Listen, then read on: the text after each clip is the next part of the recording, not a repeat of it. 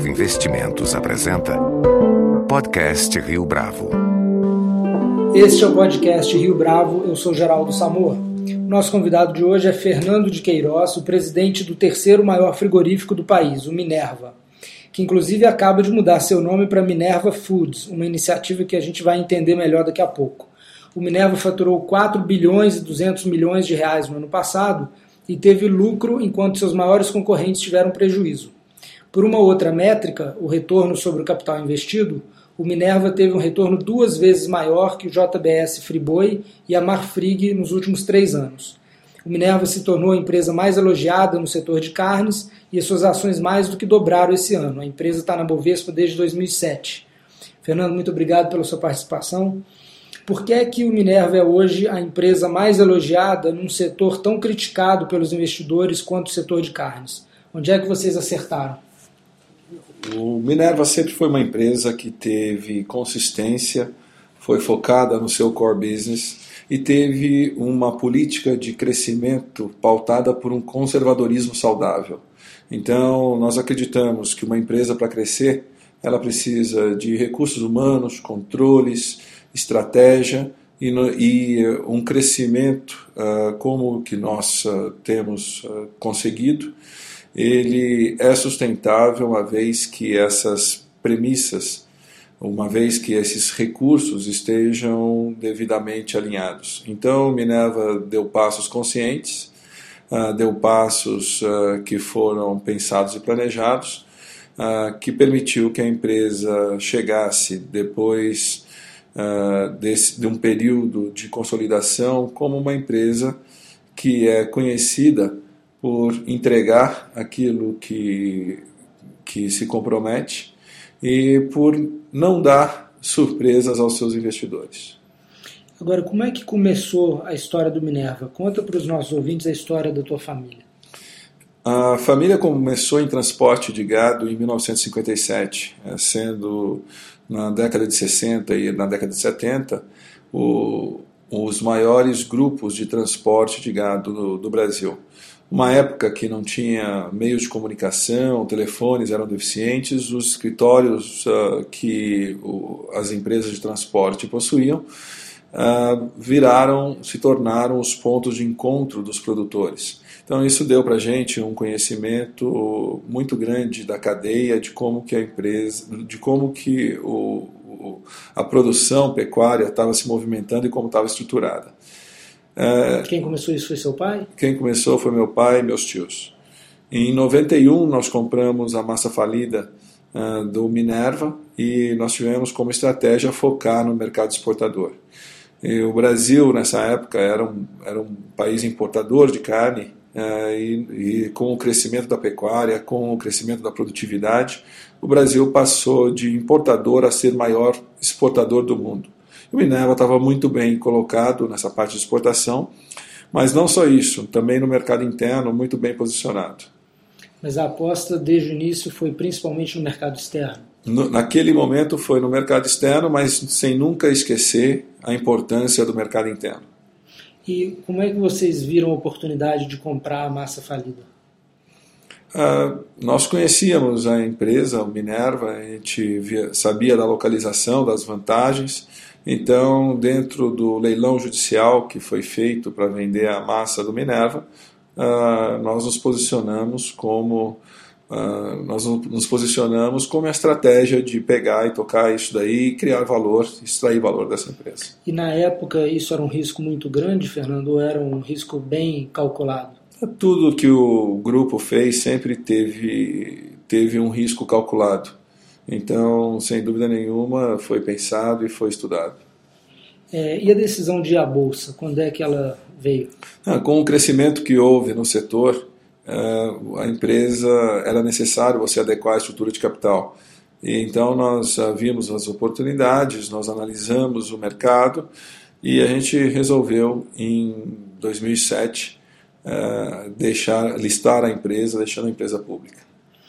É, quais são os maiores desafios da indústria de carne hoje? São os rebanhos que estão diminuindo estruturalmente, ou outros custos, ou concorrência de outras proteínas? Acho que desafios, vamos dizer assim, a grande oportunidade que a indústria tem hoje é você ter uma cadeia onde que todos os elos uh, se conheçam, se entendam mais e que o fluxo de informação entre os diversos elos da cadeia, da cria, da recria, da engorda, da indústria, da parte do, da distribuição, todas é, todos estejam cientes da sua importância, do seu papel e da forma que eles devem estar posicionados.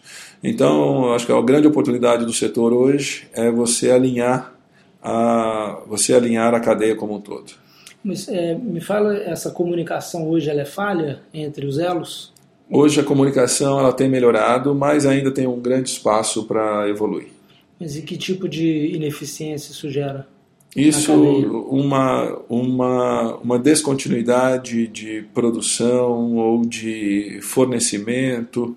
Então, eh, esse é um dos pontos que seria mais eh, um dos pontos mais importantes de você estar tá, tá trabalhando para o futuro. Se criar uma cadeia just in time, que não você, existe. Você criar uma cadeia que esteja mais alinhada, não necessariamente just in time. Uhum. Agora, o Minerva tem uma operação no Paraguai muito bem sucedida. Vocês acabaram de fazer uma outra aquisição no país. Como é que vocês entraram no mercado de lá? O que, que vocês viram? Não, parte da estratégia do Minerva é diversificar geograficamente dentro do Brasil e na América do Sul. Nós acreditamos que a América do Sul é a parte do mundo que tem mais competências, mais condições e mais vocação para a produção de proteínas, especialmente bovino. Então, o Paraguai nada mais é do que uma evolução da nossa, da nossa estratégia. E uh, vocês entraram no país tem quanto tempo? Foi depois do IPO? Foi. Nós estamos no Paraguai há três anos e agora com essa nova aquisição a gente se torna uma das principais indústrias no Paraguai. E lá vocês começaram com carne in natura e agora estão fazendo processados. O que, que é o business lá? É principalmente carne in natura voltada para exportação.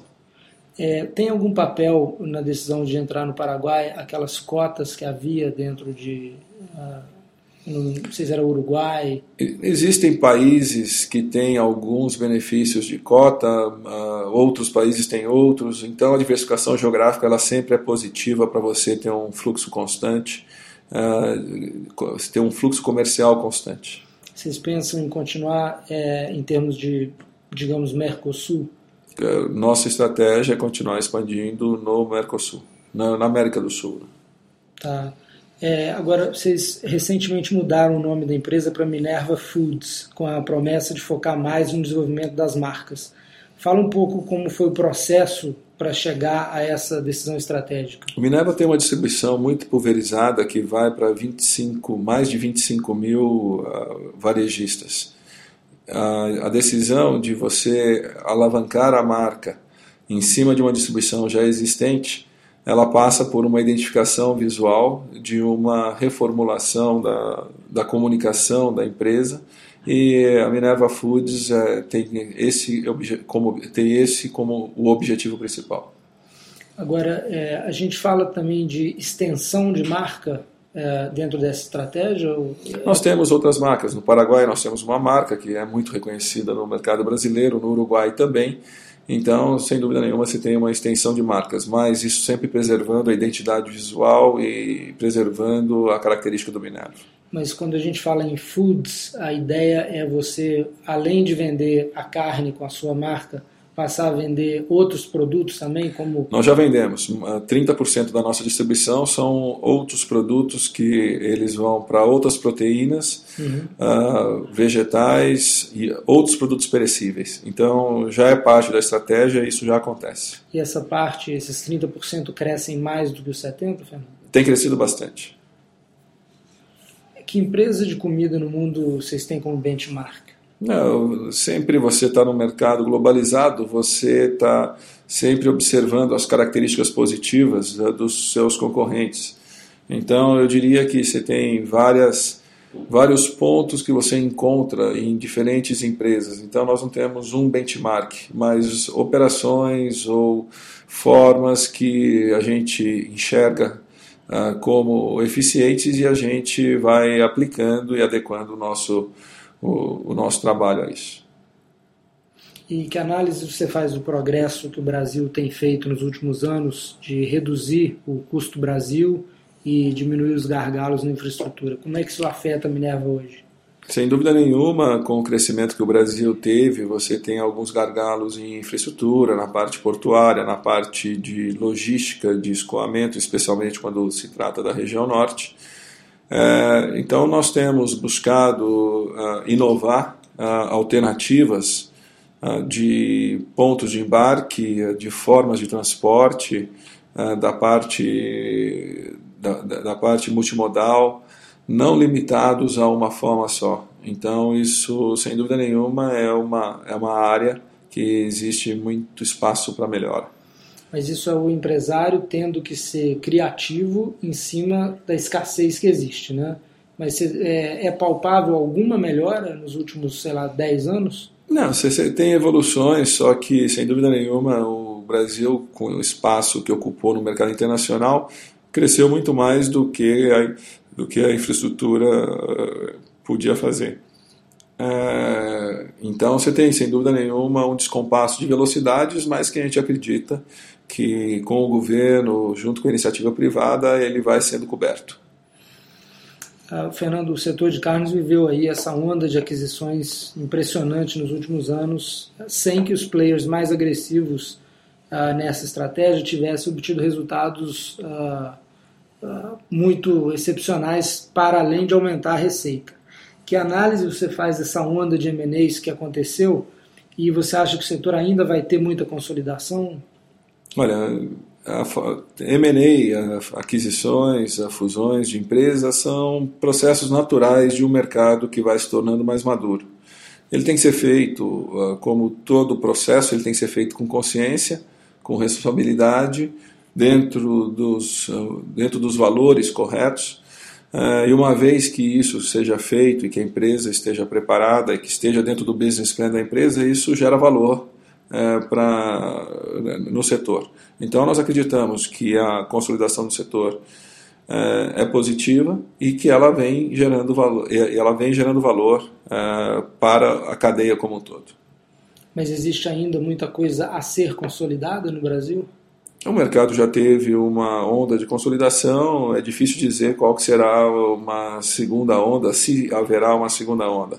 Mas é natural que dentro, do, dentro das commodities você tenha sempre um mercado uh, um mercado onde que você tenha, tenha diferentes estratégias de diferentes empresas Uh, algumas mais focadas em tamanho, outras mais focadas em nicho. Então são estratégias diferentes que são naturais dos mercados de commodities.